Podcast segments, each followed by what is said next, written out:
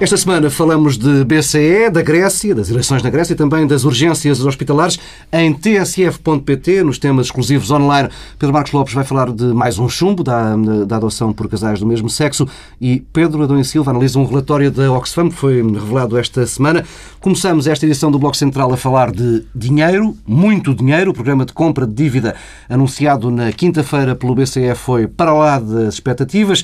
O Banco Central Europeu vai ligar as impressoras, injetar liquidez eh, na economia. Os mercados reagiram bastante bem, as bolsas subiram, os juros da dívida estiveram nos últimos dois dias da semana a bater eh, recordes eh, baixa e o euro desvalorizou. A decisão histórica avança apesar da resistência insistente de Berlim, no momento em que a deflação, a inflação negativa, é um perigo real para a Europa. Esta resposta à crise chega com cerca de seis anos de atraso à economia europeia. Nos Estados Unidos, a Reserva Federal norte-americana lançou um programa de quantitative easing logo em 2008, no pico da crise do subprime. Os resultados não foram, ainda assim, imediatos do lado, do lado do Atlântico, mas a prazo a economia dos Estados Unidos lá acabou por arrancar. Hum, Pedro Adão Silva, Pedro Marcos Lopes, isto pode acabar tudo hum, na prática como está, hum, com a Europa dependente da Alemanha avançar ou não com políticas mais expansionistas, porque ter o dinheiro não chega. Não, não chega, mas quer dizer. Pedro Silva. Eu não sei se no momento em que há uma, uma mudança deste alcance, uh, o essencial é focar-nos no que ainda falta fazer. Uh, acho também é o momento de sublinhar... É o pessimismo natural. Uh, sim, mas em todo o caso, acho que quando estas coisas acontecem também devemos sublinhar... já lá vamos. Eu, aliás, gostaria de falar também sobre isso. e até sobre algumas implicações do, do quantitative easing um, ehm, tal como ele acabou por ser formulado e as implicações para os Estados. Um, ehm, ehm, mas acho que, quer dizer, é o momento ainda de falar da dimensão política e da relevância uh, política disto mesmo. Quer uh, para a política nacional, quer para a política europeia. É, é, evidente que isto é, eh, como tu bem sublinhaste, é uma resposta tardia, mas é também a materialização e aqui é mesmo materialização das palavras de eh, Mário Draghi, Sim, depois, quando afirmou... Depois do poder foi... da palavra temos agora o poder do dinheiro. Não é? Bom, é, no fundo é a sequência do poder da palavra e é o reconhecimento que há um problema, que isto não é possível porque houve aqui uma história de sucesso, não, é o reconhecimento que a Europa tem ainda um problema, que não resolveu o problema e que geriu mal o problema. Cria confiança, contraria os riscos de deflação, eh, eh, desvaloriza eh, cambialmente o euro, tudo isso é positivo, eh, pode ajudar a responder à procura interna eh, que está eh, moribunda. Eh, tudo isso é positivo. Mas, e, aliás, a reação dos mercados, racional, é em conformidade com tudo isso. Mas eu acho que há aqui uma dimensão política sobre a qual gostaria de dizer alguma coisa, ainda antes de eh, falarmos eh, do quantitative easing. Uma dimensão política nacional e uma dimensão política europeia. A nacional... Não partilhas, portanto, da opinião de alguns elementos do CDS-PP que dizem que a decisão do BCE foi tudo menos política. Não, isso é uma decisão política, não? Aliás, foi uma não. das maneiras que encontraram para justificar não, mas, os elogios. Eu, eu, eu, sobre isso, eh, acho que o mais importante é mesmo a posição do Primeiro-Ministro, do Governo, mas do Primeiro-Ministro em particular. Quer dizer, é, o que nós sabemos destes anos é que este Primeiro-Ministro não perdeu mesmo, é que não perdeu nenhuma oportunidade é, para perder uma oportunidade de defender os interesses eh, soberanos os interesses de Portugal eh, na Europa. Mas ontem já veio dizer que nunca tinha sido contra. Mas isso já não. Ninguém. Bem, isso é falso, não é? Quer dizer, este é. Repara, tenho aqui duas frases que, por todas seria um péssimo sinal para a economia europeia. Aliás, medidas desta natureza, que era um papel mais ativo eh, de emissão de moeda e de compra de, eh, de dívida do, do BCE, foram responsáveis pela Segunda Guerra Mundial agora em maio de 2014, se o BCE comprasse dívida pública a larga escala, isso não seria é Não, é 2011. Ah. Agora é 2014, maio de 2014. Se o BCE comprasse dívida pública a larga escala, isso seria errado. Portanto, mas repara, isto não é novo. Há aqui uma espécie de combinação eh, de tacanhez eh, ideológica com miopia tática eh, que levou a estas posições de Pedro Passos Coelho. Portugal, por exemplo, nunca acompanhou as posições do governo irlandês.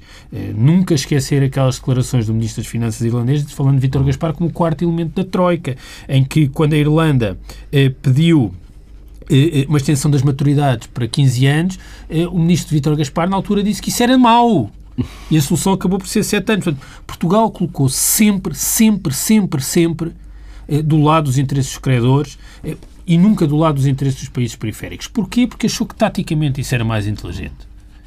Acho que isso também contou. colemos à, à Alemanha porque beneficiaremos eh, disso. Eu acho que isso é, é, é, muito negativo, mas também acho que já não vale a pena pensarmos mais no assunto, já passou.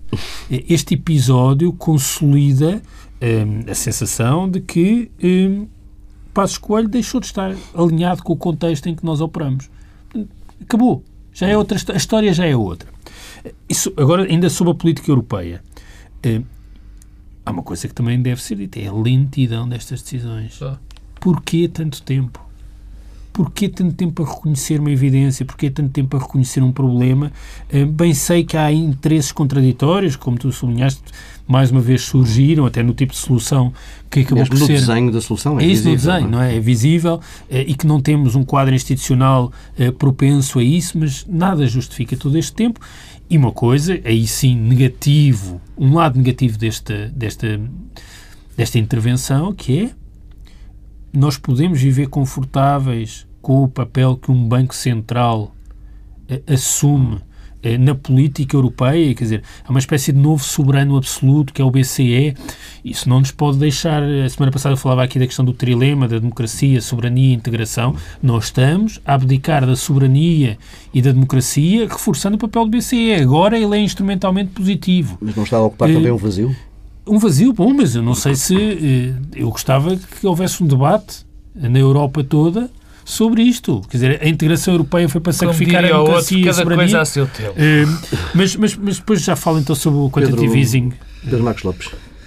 Bom, eu, eu acho que, que, podemos falar eh, mais tarde da solução propriamente dita, mas, eh, enfim, em termos muito, em termos muito, muito gerais, esta introdução, esta introdução de dinheiro na economia europeia enfim, tem logo duas consequências imediatas. A primeira é a descida dos juros, da dívida, eh, e não, não foi por causa da austeridade que desta vez os, os juros desceram outra vez, e, e, sobretudo, a questão da desvalorização do dinheiro.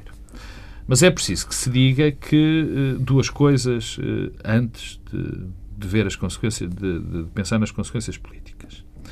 A primeira tem a ver com o facto de que esta medida pode ser um, um terrível flop, Quer dizer, o facto do dinheiro não, nunca um flop com, completo, porque mesmo que o dinheiro não chegue à economia real, mesmo que o dinheiro não seja introduzido para aumentar a procura interna, para aumentar o investimento, bom, mesmo que isso não aconteça, o facto dele já existir no sistema financeiro ajuda. Mas ajuda quase nada, não é? Se não chegar à economia. Ou seja, se os bancos não arranjarem boa maneira de introduzir, de introduzir na economia e se as políticas europeias, se as políticas nacionais, europeias e depois nacionais, não tiverem um grande influxo.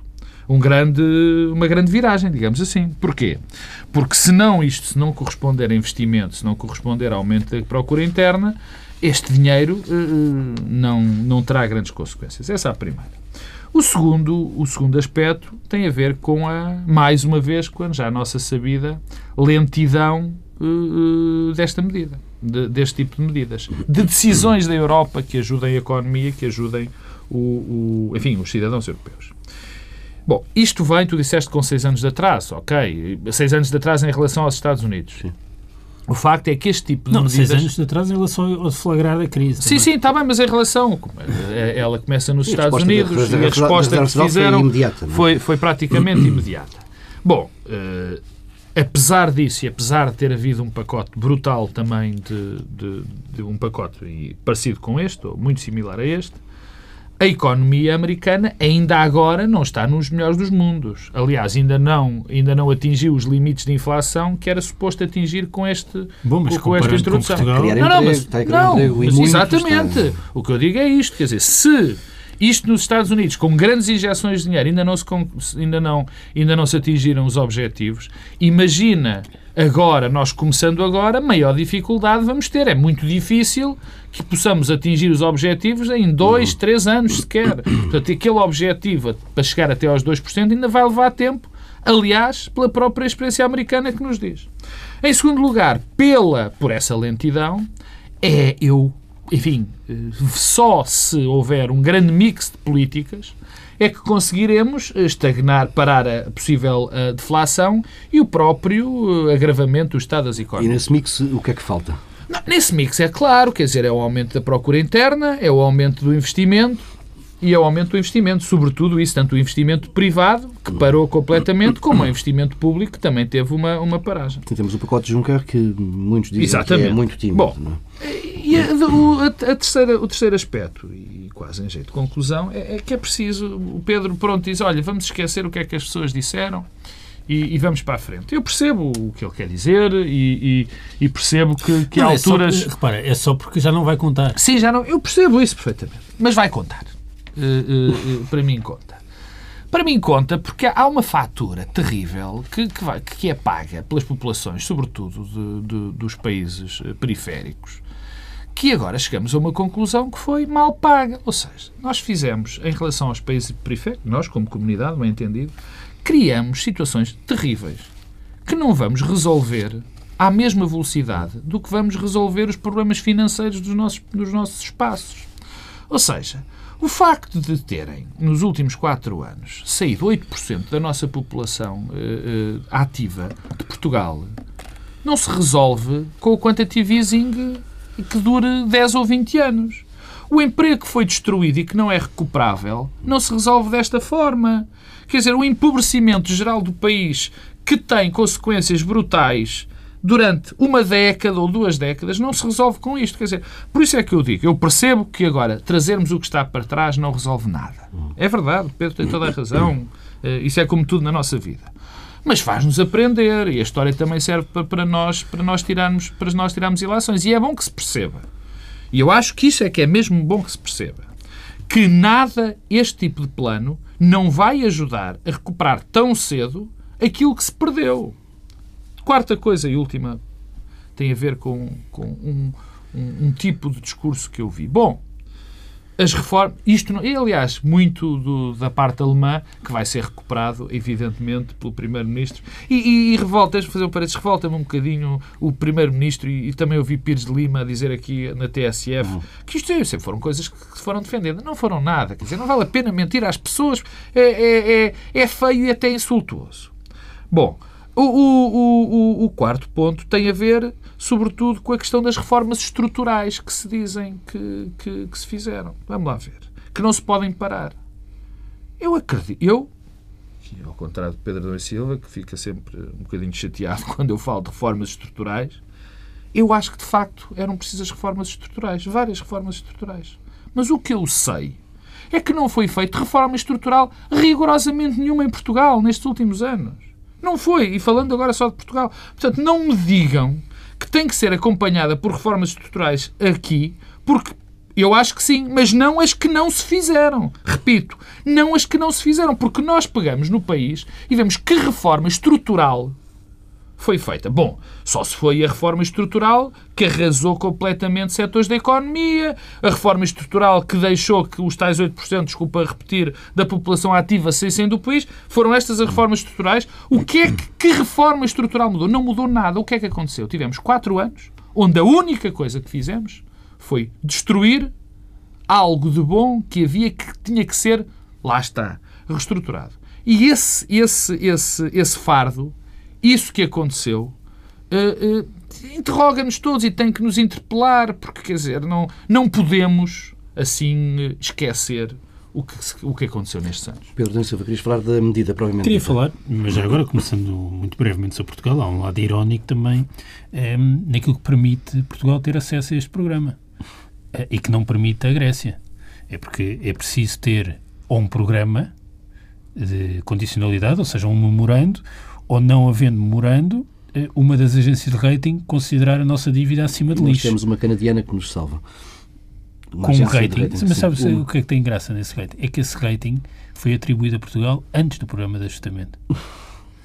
Eh, e, portanto, eh, curioso, eh, não tem, há aqui um lado também irónico nisto. Nisto, nisto E, as e- a Grécia não pode ter porque está fora do programa. não tem, mas Portugal também está fora está do programa, suspenso. não é? Não, não, mas está Sim, a Grécia está da suspenso, não é por causa das eleições, não é? Exatamente. Desde a Portugal, admissão do Portugal Estado. já está sem programa, já está sem programa, mas tem uma das, uma das quatro agências que tem rating acima de lixo. Senão também não tínhamos acesso. Sim, porque prova- desculpa lá, porque provavelmente, se não fosse esse o caso, isto, o Pedro traz bem isto, provavelmente segunda-feira se não fosse essa agência, segunda-feira a Grécia podia entrar porque ia ser retomado o programa, porque já havia governo e nós não podíamos. Não Ou então teríamos um, nome, um novo memorando de entendimento. é verdade. Não é, nós, Quer dizer, nós para termos acesso a este programa teríamos, estar, teríamos ter um novo programa de assistência económica e financeira. Não deixa de ter uh, a sua uh, ironia.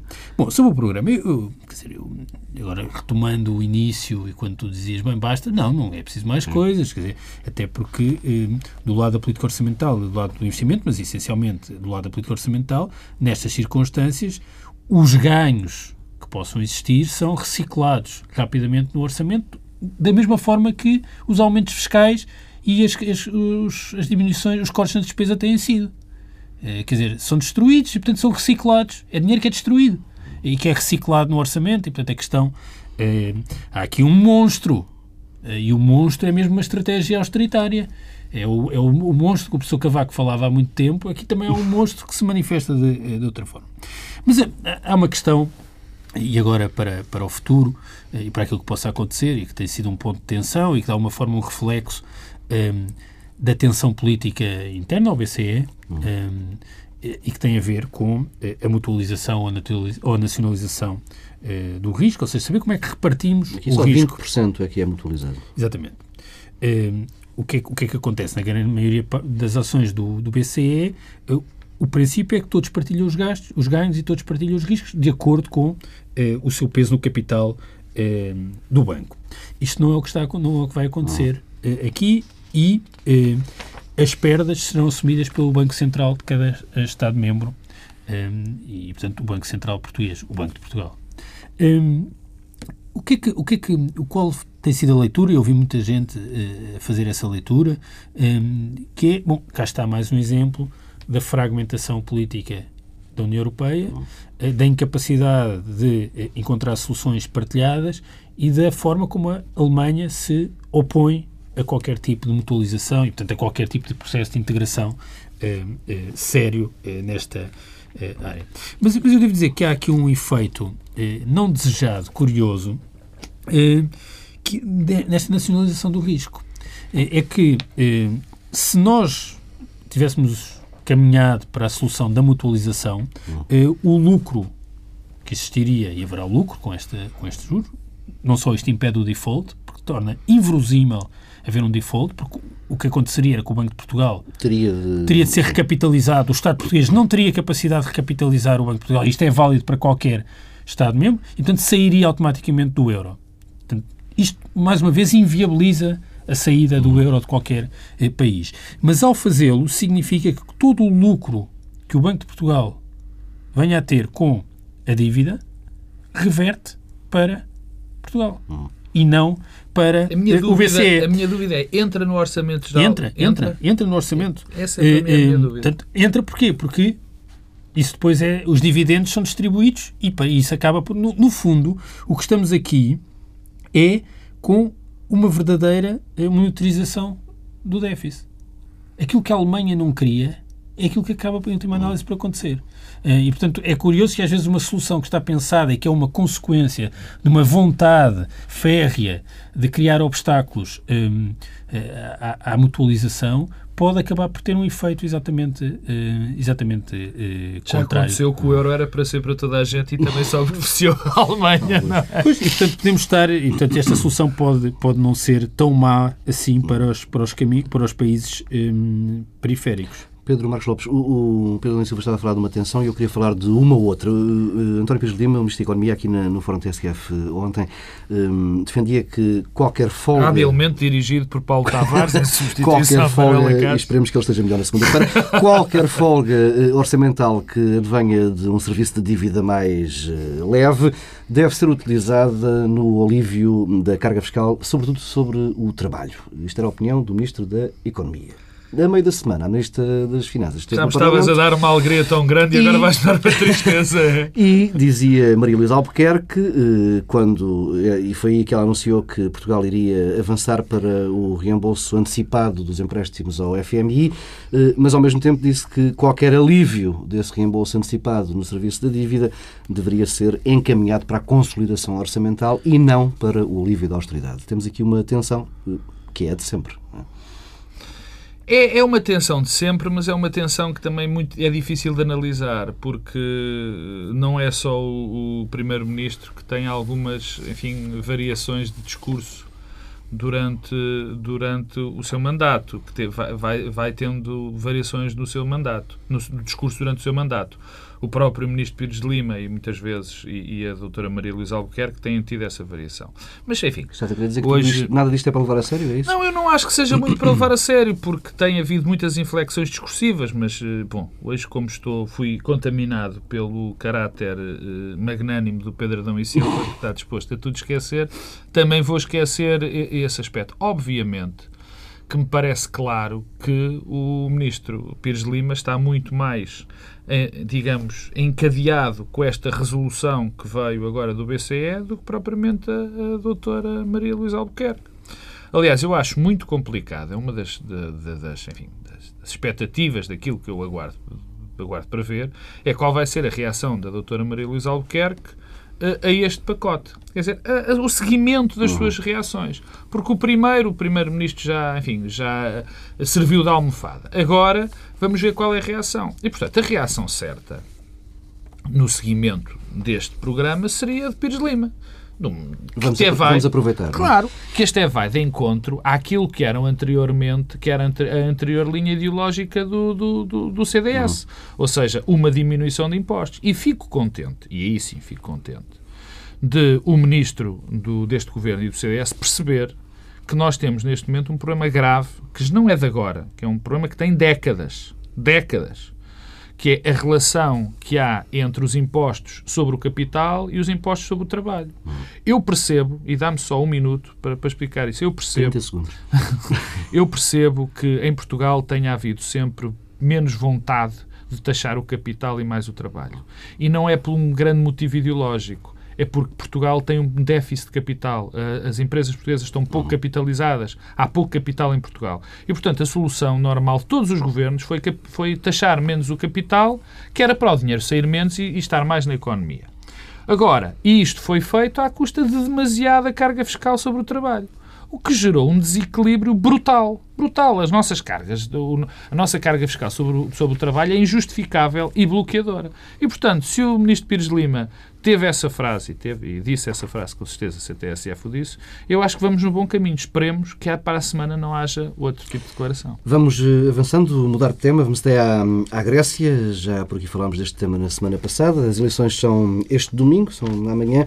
Eh, dão as sondagens quase todas eh, vitória ao Siriza de Alex Tsipras. Nas últimas horas, contrariando um pouco o que parecia ser uma tendência, o líder da coligação de esquerda tem endurecido o discurso, tem avançado nas promessas, promete acabar com a humilhação nacional já na segunda-feira, acabar com, a, com as ordens vindas do estrangeiro, com a austeridade. Na Bolsa de Apostas, muito boa gente vai-se vai -se fazendo contas a uma vitória curta do Siriza que deixa a esquerda meio pendurada à mercê de um acordo com outro partido mais Nunca moderado. será uma, uma vitória curta, porque a nova democracia inventou aquele bónus prémio, o bom, maioritário, portanto dá sempre... Eh, dá sempre ali uma, uma decalagem grande, mas pode não chegar para um governo maioritário. Eh, eh, num dos últimos comícios do Siriza levou a Atenas líderes de partidos de esquerda radical de diversos países da Europa, também por lá estiveram elementos do Bloco de Esquerda. Porquê tanta expectativa, Pedro Adão Silva, uh, à volta de umas eleições e também tanto receio num país que vale uh, cerca de 2% Olha, do PIB Tanta expectativa não? porque normalmente uh, os candidatos vitoriosos em eleições legislativas têm uma péssima um péssimo gosto nas escolhas musicais que fazem para as músicas de campanha. e o de Tsipras escolheu o Leonard Cohen, que viveu, eh, como é sabido, na Grécia no final dos anos 60. Ah, agora percebo eu porque é que o Pedro subitamente lhe deu algum amor pelo Siriza. Com, com First we take Manhattan, then we take Berlin. E eu pergunto como é que ainda ninguém tinha lembrado, tinha lembrado disso como canção de campanha eh, no atual contexto europeu. Não e também, e também, isto diz-vos alguma coisa, recuperou uma canção que eu julgo que, aliás, era uma das várias canções oficiais oficiais eh, da campanha de Obama, eh, We Take Care of Our Own, do Bruce Springsteen. Depois deste momento de zona de conforto... Não, quero só dizer também que nos Estados Unidos também há bom política. gosto musical. Não, isto é política também. Que nós eh, ouvimos os três em Fairfax, no estado da Virgínia. bom, porquê, que há, porquê que há tanto, tanta expectativa? Bem, Desde logo porque a crise, na, na verdade, não só um, deflagrou com a questão grega e a questão orçamental grega na Europa, um, a crise das dívidas soberanas, como assumiu contornos mais agudos na Grécia. Uhum. Portanto, é natural que possa aí eh, começar a ser revertida. Uh, em segundo lugar, porque nestas eleições, como não aconteceu em nenhuma eleição legislativa uh, na Europa nos últimos anos, é mesmo a Europa que vai a votos não é só uma eleição na Grécia, é uma eleição da política europeia eh, eh, dos últimos, eh, dos últimos eh, anos. Sim, Portanto, não, não isso é líder europeu que não tivesse dado o seu. Não, de certa forma. O que nos faz pensar no que valem as eleições europeias, sim, não é? De certa forma, isto é o referendo que Papa Andreu tentou convocar e depois não, não realizou. Este é o mesmo referendo. Não o deixaram. Eh, e daí a relevância. Não o deixaram, mas agora, agora vai haver. Isto é o referendo. Isto é o referendo de há uns anos. Segundo, porque, como aliás eh, bem salientava eh, Tsipras no artigo no Financial Times esta semana, um artigo muito interessante, eu como felizmente não compreendo grego, não posso acompanhar o detalhe daquilo que ele diz em grego, mas do que diz em inglês. o é artigo, grego, exatamente. O artigo eh, no Financial Times, ele sublinha o risco para as democracias. Diz mesmo, devemos pôr fim à austeridade e não deixar que o medo mate as democracias e esta parte é muito importante, se as forças democráticas e progressistas não mudarem a Europa, será Marine Le Pen e os seus aliados de extrema-direita que a mudarão por nós. Isto é absolutamente verdade. E, portanto, ou há uh, uma coligação de soberanistas e democratas e soberanistas aqui no sentido do soberano é o povo nas democracias. Uh, para contrariar esta tendência, ou vamos ter mesmo um problema, porque é uma ideia ingênua e perigosa a pensar que as democracias pluralistas e liberais sobrevivem sem classes médias fortes uh, e sem níveis de bem-estar adequados. Não sobrevivem. E que as próprias populações gostam dessa democracia. ainda só, antes de falar depois cada parte mais programática, só mais uma coisa. Nestas eleições há uma espécie de dicotomia entre o medo e a esperança. É assim que nos tem sido vendido. Hum. Eu, novamente, não percebendo grego, suspeito que não é isso. Eh, é uma dicotomia entre o medo e alguma aceitação. Eu também não vejo, mesmo nessas declarações que tu dizes que a humilhação vai acabar Sim. na segunda-feira. É a linguagem de campanha. A linguagem de campanha. Últimos dias de campanha até. Eu acho que há o medo mas o medo deixou de ser uma variável assim tão relevante, porque as pessoas já não têm tanto medo assim. Estamos a falar de uma economia que colapsou, caiu 25% do PIB. As pessoas já não têm nada a perder. É que não tem nada. Dizer, já não há uma classe média, já não há essas almofadas todas. Portanto, o medo já não conta. E também não acredito que haja uma esperança de que as coisas mudem radicalmente. Há é um deixar de acreditar que o caminho que foi seguido até aqui serve para alguma coisa. E, portanto, vamos tentar, vamos tentar outro. E isso é poderoso e dá uma arma negocial importante no contexto europeu. A Europa não poderá deixar de oferecer alguma coisa ao eleitorado grego. Uhum. E o que é que os gregos têm para oferecer à Europa? Bem, tem o peso de terem ganho as eleições e têm eh, o facto de não poderem sair do euro, não quererem sair, portanto têm também essa arma negocial. E depois têm uma arma negocial para a questão central da dívida, que é têm excedentes orçamentais primários. Pedro Mais Lopes. Dois pontos. O primeiro tem a ver com o seguinte. Uh, o que acontece, o que está a acontecer na Grécia, tem, eh, eh, enfim, na minha opinião, eh, um grande, um grande problema. É ser uma esquerda radical, uma esquerda muito radical, a ser o porta-voz de algo que é necessário e fundamental para a própria subsistência da Europa. Hum.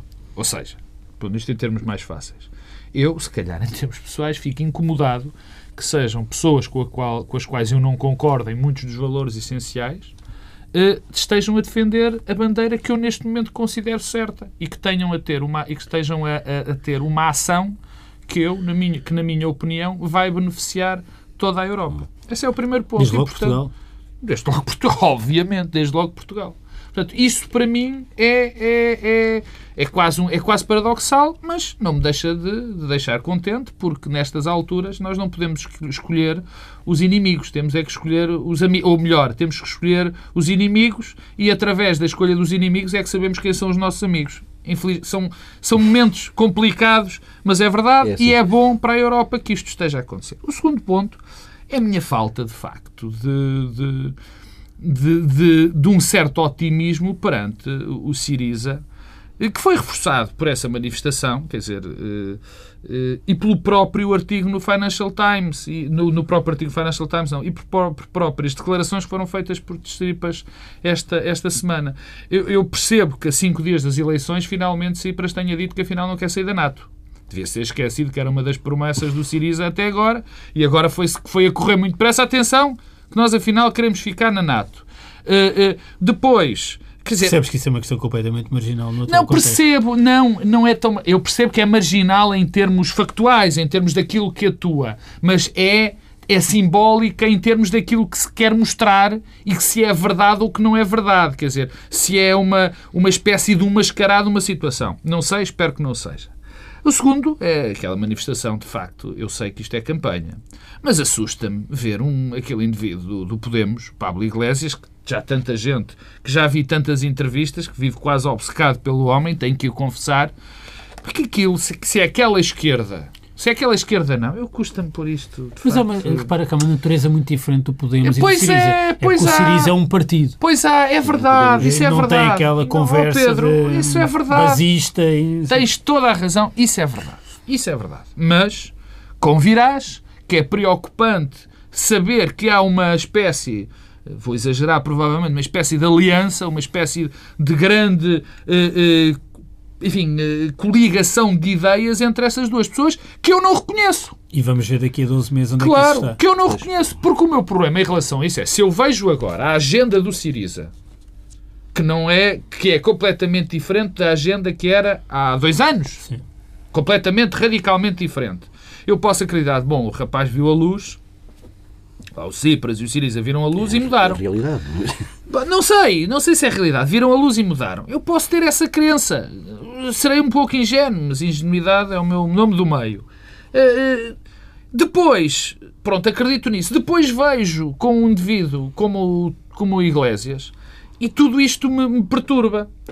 Eu, no meu otimismo, espero que amanhã, depois da amanhã, uh, uh, seja mais um contributo para se explicar uh, a gente que deu cabo da Europa, o que tentou dar cabo da Europa e que, mais uma vez, reforço isto, cabo da Europa numa agenda perfeitamente uh, lunática e que pouco tinha a ver com divisões esquerda-direita e que pouco tinha a ver com os verdadeiros valores da construção europeia.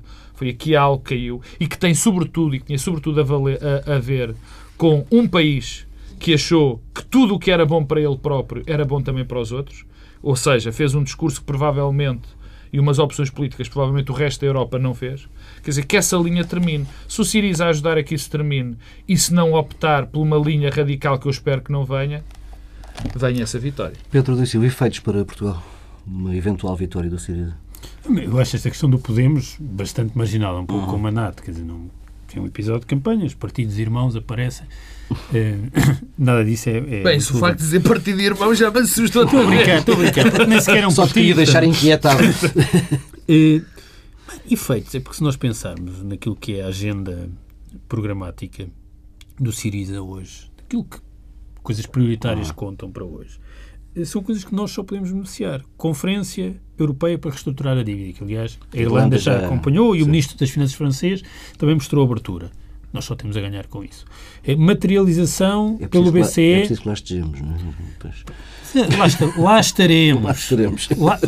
Posso-vos garantir que se isso ocorrer, lá estaremos. Mas que não seja para não ficarmos sozinhos. Cara, Exatamente, é daquelas coisas. Lá claro. estaremos. Segunda, materialização pelo BCE eh, daquilo que foram as palavras de Draghi. Já aconteceu esta semana, mas falta outra componente. Nós só temos a ganhar com isso. Eh, estímulos orçamentais para recuperar a procura interna. Nada contra. Nada contra. Uma coisa que é uma especificidade grega, mas que também é importante, que é reforçar a progressividade eh, do sistema fiscal, porque o sistema fiscal grego, estamos a falar de um país muito desigual, tal como nós, mas com níveis de evasão que nós uhum. não temos. Em que é que isto choca com os interesses nacionais? Nada. E depois outra coisa importante. Não é tanto a vitória do Siriza e o que o Siriza vai fazer, é a sucessão de acontecimentos e de eventos que será naturalmente desencadeado pela vitória do Siriza no fundo a Europa vai ter de ser confrontada com o seu próprio fracasso e com o seu próprio falhanço. E, portanto, as coisas mudarão. Eu também acho que, aliás, esta semana o BCE ajuda ao Siriza, mas ajuda fragilizando também a posição maximalista. porque esta ação, a bazuca de Mário Draghi, permite dizer nós já estávamos a mudar. Portanto, mas isso só faz fazer com que haja um hum, ator, que é um partido, o Siriza, e um governo, que vai estar alinhado já com o sentido da mudança. A Europa pode com isso dizer, bem, nós já estamos a mudar e não mudamos por causa da pressão. Eh, mas há um conjunto de eventos que vai ser desencadeado. Quer dizer, a Alemanha não pode continuar a lidar com a Grécia como tem lidado nas últimas semanas, eh, e das duas uma, ou leva Apesar até às últimas consequências. Tem havido conversações, quer dizer, é algo claro, que não bate certo. Dizer, ninguém acredita que a Alemanha vai levar às últimas consequências o contexto, a coisa da ameaça e do portem-se bem, tenha juizinho. E, portanto, isso vai recuar tudo. Ora, nós só podemos beneficiar disso. E beneficiamos de várias formas, quer dizer, até porque eh, os partidos irmãos, o Bloco de Esquerda, o Podemos, rapidamente... Lá estás tu. Rapidamente perceberão que, afinal, o Siriza não é como nós pensávamos. Não tem a agenda maximalista que nós Pior queríamos. é ser ao contrário. Portanto, vamos ter, vamos ter... Não, mas, bem, mas isso também tem consequências. Claro, óbvio. Portanto, se tem a agenda maximalista, aquilo está condenado a colapsar. Sim se tem uma agenda de negocial, de atitude negocial e de pressão para a mudança, vai funcionar uma espécie de François Hollande do Bloco de Esquerda e do Podemos, o que também tem a sua uh, ironia. Uh, mas é, mas quer dizer, mas é alguma Pedro, coisa sim, mudará. Claro, mas é, é, essencialmente, uma... essencialmente estas eleições interpelam-nos mesmo a todos. Sim, não sim. é uma questão Isso, Essa é que é a parte importante. Não, há, há uma... efeitos. Não, o, os efeitos não, obviamente não, não, não me vou, se me permite, ainda bem que me faz essa pergunta, mas não vou mas responder, responder, porque não, não, não, vale a pena e iria só acrescentar aquilo que o Pedro disse e são claros, são óbvios, são, são, são evidentes, tal como na minha intervenção eu disse do, dos riscos de, de uh, enfim, da minha falta de alguma confiança em relação a, a este movimento e às pessoas que estão à frente dele. Mas vamos lá com calma, amanhã Uh, os, os, eleitores, o Pedro disse que está quando não se tem nada a perder, eh, enfim, vota-se muito mais descontraídamente. Eh, é verdade, nós quando não temos nada a perder, enfim, quem não tem nada, não tem nada a perder. Portanto, faz aquilo que mais ou menos lhe dá na bolha, como diria o outro. Mas eu vejo, eu olho para as, para, para, para as sondagens e, de facto, o que eu vou dizer não casa com as sondagens. Ou seja, tem havido um crescendo. O, o Siriza nunca, nunca caiu. Manteve-se, mas nunca teve uma quebra de intenções de voto. E, portanto, o que eu vou dizer eh, vai contra os dados científicos.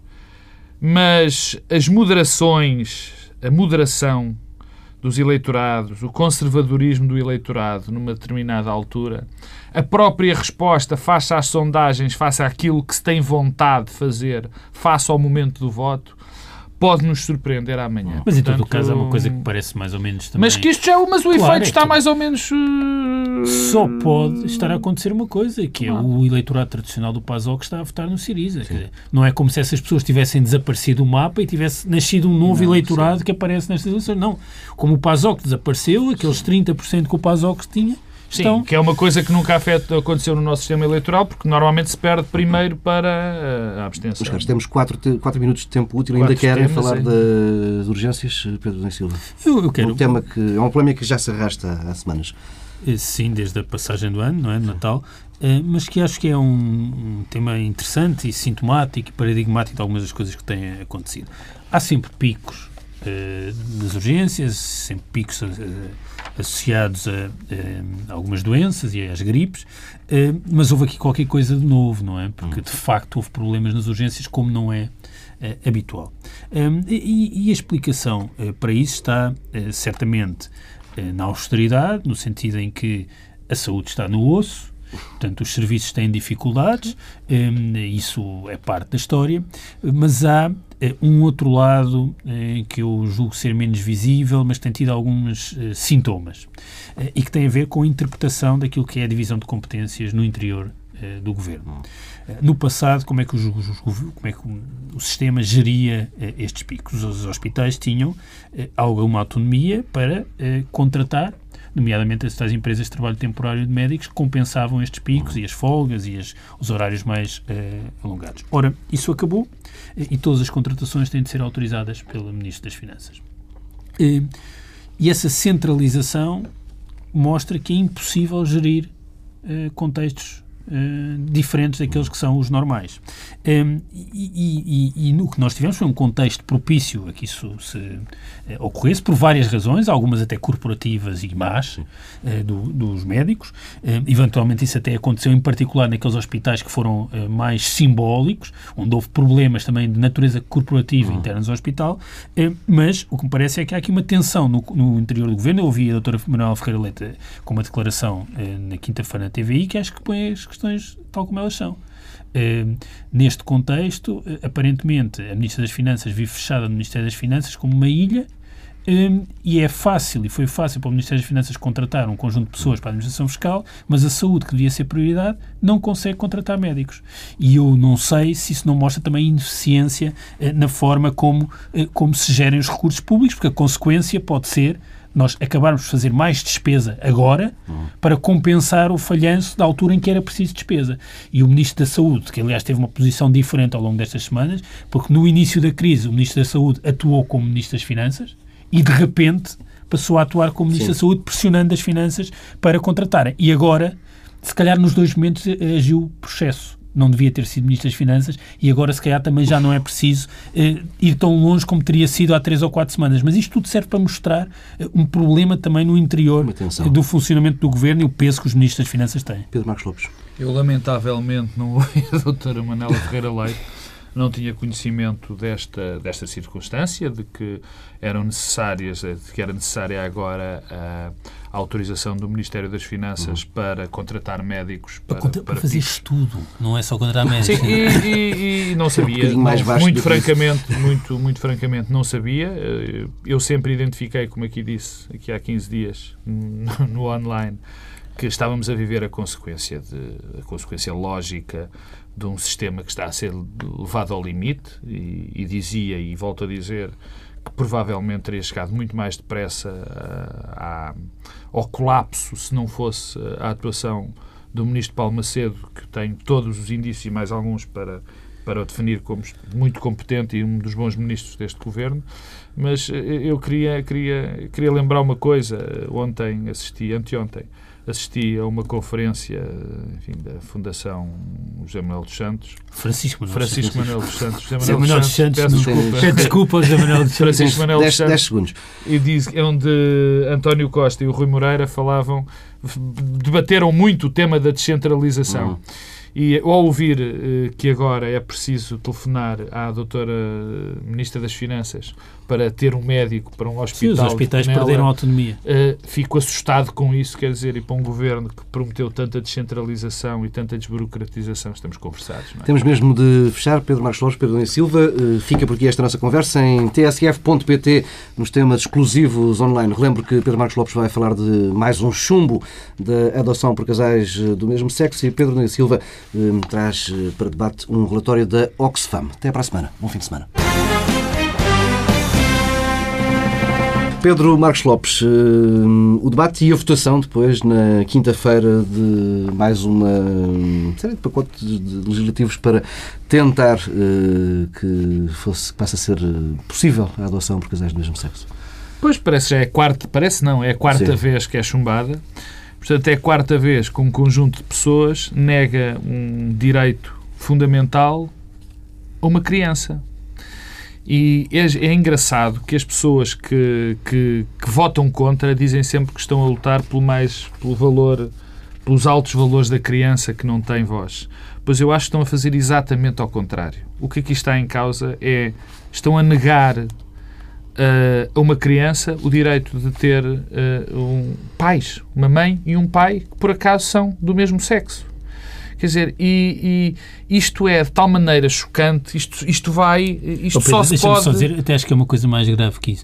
Estão a assegurar que uma criança que foi adotada apenas por um pai ou por uma mãe se um pai ou essa mãe morre, não, eles não têm ninguém. Claro, é, é que isso é que é o mais grave. Não, mas esse, essa é grave porque é consequência. Mas é, grave. é que é mesmo essa é grave, é a consequência.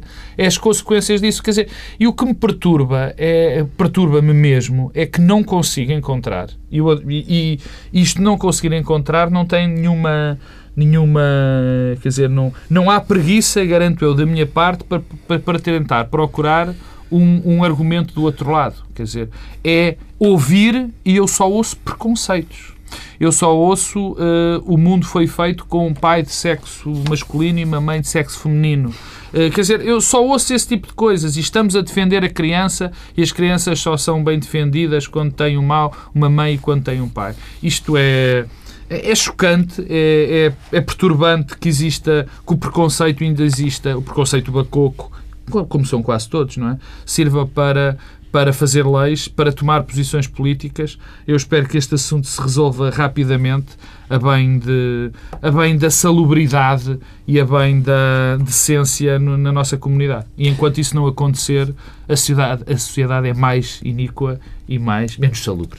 Deixa-me só dizer só uma coisa muito rápida sobre isto. Uhum. É, é, além de tudo, tudo o que o Pedro disse e da questão de, daquilo que se causa a crianças que podem ficar numa situação eh, dramática, eu não consigo perceber como é que alguém vive bem eh, com isso. Eh, há uma outra coisa, é que isto vai resolver-se. É mesmo uma questão de tempo. É daqueles tempos que é uma questão de tempo. E porquê? Então, adiar a resolução do problema por, para, para alguns deputados que seriam suficientes para fazer a maioria apenas por motivos táticos. E eu isso não compreendo. Quanto ao relatório da Oxfam? O, o relatório da Oxfam, que foi, foi divulgado no início da semana e, e um pouco em simultâneo com o início do Fórum de Davos, um, ehm, não, não é particularmente um, revelador, uh, mas serve para chamar a atenção para uma coisa e, de facto, tem uma revelação. Uh, o que é que chama a atenção? Que, os níveis de pobreza e desigualdade no mundo são dramáticos. Um, ehm, são dramáticos eh, e têm neste número eh, um exemplo eh, muito agudo. É que no próximo ano metade da riqueza mundial estará nas mãos de apenas 1% da população. Há 1% da população que tem metade da riqueza mundial. O segundo lado, que nos, ou a segunda coisa que nos diz, é, é a escala eh, da desigualdade mundial e os valores da pobreza absoluta. Já sabíamos, mas é sempre bom sermos recordados eh, sobre isso. Terceiro, a reprodução da pobreza.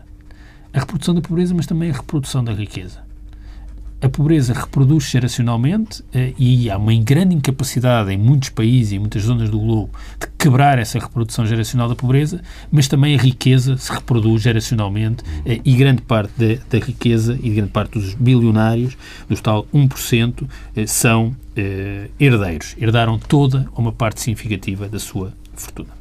O que é, que é a grande revelação deste relatório que até pode parecer contraintuitivo, tendo em conta algumas transformações positivas que têm ocorrido em alguns dos maiores países do mundo, onde a incidência da pobreza era muito grande, estou a pensar na Índia, hum. na China, por exemplo, é que a concentração de riqueza não tem melhorado, pelo contrário, tem piorado. Eh, em 2009, 1% da população tinha 44% da riqueza, em 2014, 48%, em 2016 já vai ter perto de 50%, e em 2020 poderão ter 54% da riqueza. Portanto, estamos a assistir a uma tendência de concentração eh, da riqueza eh, naqueles que têm eh, mais e que são apenas 1%. Eu acho que isto é um retrato de uma realidade para a qual não há certamente resposta, no sentido de resolver o problema, mas acho que nunca devemos aliviar o empenho e a pressão política para combater eh, esta questão. E muitas das vezes eh, o mundo e as instâncias eh, transnacionais têm, têm aliviado esse empenho. Ponto final desta edição online do Bloco Central. Até para a semana.